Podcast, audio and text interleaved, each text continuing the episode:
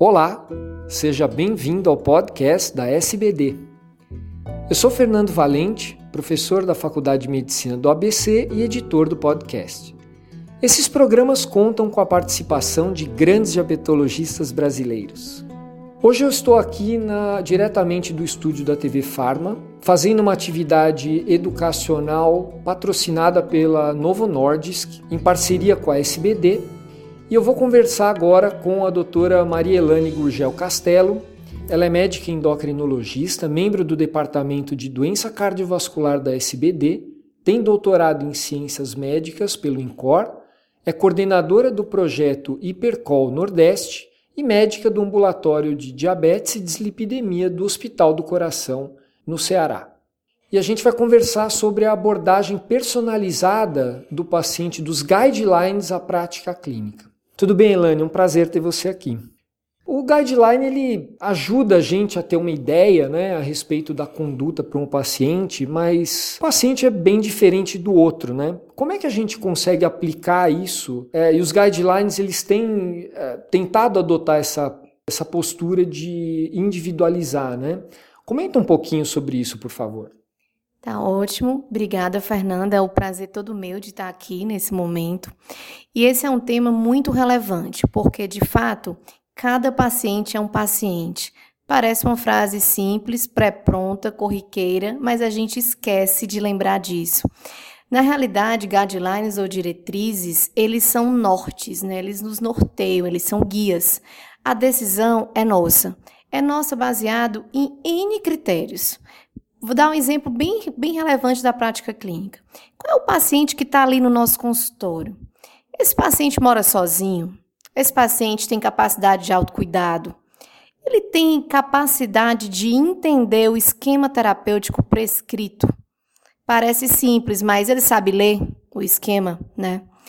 É, esse paciente tem capacidade financeira de adquirir o medicamento que a gente está prescrevendo, e eu considero isso extremamente importante na realidade atual, onde a gente tem um arsenal fantástico de novas drogas, que inclusive tem impactos inquestionáveis em benefício cardiovascular. Mas será que são todos que vão poder adquirir essas drogas? Será que esse paciente está sendo educado Será que ele está recebendo educação contra a doença dele? Será que ele está motivado? Será que é um paciente institucionalizado, com expectativa de vida reduzida? Pacientes com doenças em estágios terminais? Então, a partir de toda essa reflexão, a gente precisa entender quem é o paciente que está à minha frente. E com isso, a gente pode utilizar o conhecimento vindo das diretrizes para aplicar para esse perfil de paciente. Então, na realidade, a nossa missão ela não é simples. Ela é uma missão complexa que vai além de ver a hemoglobina glicada. Bom, esses são alguns fatores que vão contribuir para a nossa decisão também da meta de hemoglobina glicada, né? Com um paciente idoso, por exemplo, como é que é a sua abordagem uh, em relação às condutas, os guidelines? O paciente idoso ele está sendo valorizado, chamado a atenção em todas as diretrizes guidelines, em todos. Todas vão ter um tópico sobre manuseio do paciente idoso. E isso não é à toa, né? A gente, é, não muito distante, vimos os resultados do estudo Accord, Advance, do VADT, mostrando que os pacientes idosos em tratamento intensivo de glicemia, em várias análises, eles tiveram inclusive aumento de mortalidade. Isso nos faz pensar qual é o idoso que nós estamos tratando. O que, que, as diretrizes dizem? Se a gente olhar a diretriz da SBD, ela faz uma recomendação de glicada em torno de 7 para paciente adulto não gestante, e quando fala de paciente idoso, chega a permitir até 8,5. Se a gente vai na ADA, ela fala até 8. Se nós vamos na ACE, também até 8. Então, esse número entre 8 e 8,5, ele tem sido bastante simpático entre as diretrizes. Mas por que isso? Porque a gente quer desistir dos idosos? Não porque os idosos, na realidade, quando eu decido por um tratamento intensivo, é focando redução de complicações microvasculares principalmente. A gente sabe que o impacto nas complicações macro também tem sua importância, mas um pouco menor do que as complicações micro. E essas complicações micro, elas decorrem também da expectativa de vida. Por que, que eu vou fazer controles tão intensivos sobre riscos de hipoglicemia para evitar complicações micro? Em detrimento de uma expectativa de vida que talvez nem permita essa instalação. Então, é importante isso. A hipoglicemia no idoso é muito deletéria, até porque muitos dos idosos têm doença cardiovascular concomitante. Muitos dos pacientes idosos são pacientes de alto risco cardiovascular. Então, o idoso tem que ser particularizado, tem que entender se ele é capaz de ter um autocuidado, se ele tem compreensão, se ele tem suporte, né? A Ada fala muito sobre isso. Existe um suporte para esse idoso? Né? Então, o idoso ele tem que ser visto realmente dentro de todas essas nuances. Bom, cada vez mais a gente vê também, ah, já há um tempo a gente vê nas diretrizes a presença ou ausência de doença cardiovascular, né? mas agora também eles estão abordando se o paciente tem insuficiência cardíaca, se o paciente tem doença renal crônica, né? como é que está isso? Ah, existe uma uniformidade que, nos guidelines? Os guidelines, cada vez mais, eles estão trazendo uma personalização na classificação dos pacientes. Quando a gente abre o guideline da SBD, já existe uma avaliação do paciente. Ele é um paciente que tem doença cardiovascular aterosclerótica ou ele é um paciente que é mais do grupo da insuficiência cardíaca, doença renal crônica. A A da ACE e o Colégio Americano também também tem o mesmo posicionamento. Entender qual é o perfil de doença cardiovascular, de doença cerebrovascular e de doença renal de cada paciente, em virtude, principalmente, do novo contexto de arsenal terapêutico, onde tem drogas, onde os nossos os CVOTs, né, os trials, eles demonstram benefício cardiovascular evidente, alguns inclusive com redução de mortalidade. Para tanto, é preciso entender qual é o perfil do nosso paciente para que possamos ofertar numa decisão compartilhada. Eu considero isso muito importante. A decisão é compartilhada com o paciente com relação à melhor terapêutica a ser adotada. Outro ponto que você uh, colocou, a hemoglobina glicada é um parâmetro, né? Mas ela está deixando de ser o único parâmetro nas diretrizes, inclusive, né?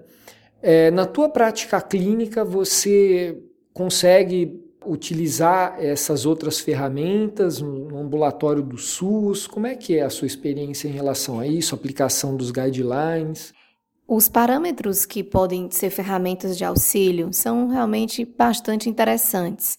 Por exemplo, automonitoramento com glicemia de jejum, glicemia pré e pós-prandial, variabilidade glicêmica, monitorização contínua de glicose, uso, por exemplo, dos equipamentos que permitem o controle em tempo real, sem ter que furar o paciente.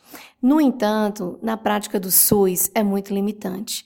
O que praticamente se consegue utilizar na prática do SUS, eu acredito que é a realidade da grande maioria das pessoas, é a hemoglobina glicada e, para alguns centros, o automonitoramento.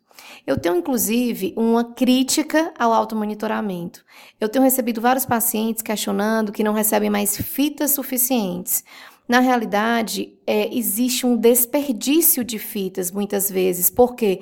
Porque o, os pacientes não são educados ao automonitoramento. Então, eles não seguem uma regra de medição. Eles não levam ao endocrinologista essa medição de uma forma assertiva que possa compartilhar conosco uma mudança terapêutica. Então, em resumo, no SUS, as nossas ferramentas são glicada e automonitoramento, com um espaço muito importante de melhora nesse automonitoramento.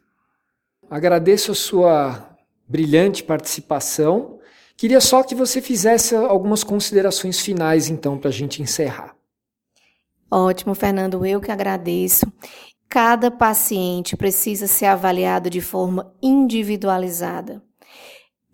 Todo idoso não é igual, na realidade, cada idoso é um idoso. Então, o idoso em especial é a chamada de todas as diretrizes. Hoje é o idoso.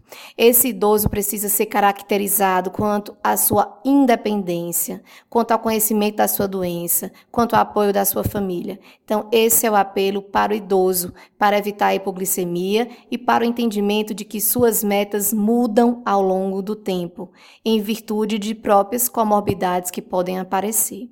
Um outro pedido é educar os nossos pacientes, entender a capacidade financeira deles. Medicamento que funciona é medicamento tomado, não é medicamento prescrito. Muitas vezes os pacientes têm o um medicamento prescrito, mas eles não tomam. E na realidade nós não podemos frustrar nossos pacientes a gente tem que entender quem eles são e escolher uma terapia que caiba dentro do custo deles. A melhor terapia com os menores riscos e com o nosso melhor apoio. A conduta ela é individualizada, nós médicos somos ferramentas essenciais para que possamos motivar nossos pacientes e que a gente possa mudar a história de uma doença que hoje é, é angustiante por vezes, porque a gente tem um arsenal imenso de novas drogas e a gente não muda a quantidade de pessoas que estão dentro da meta que todos nós desejamos. Todos juntos conseguimos mudar essa história. Obrigada. Obrigado, Elane.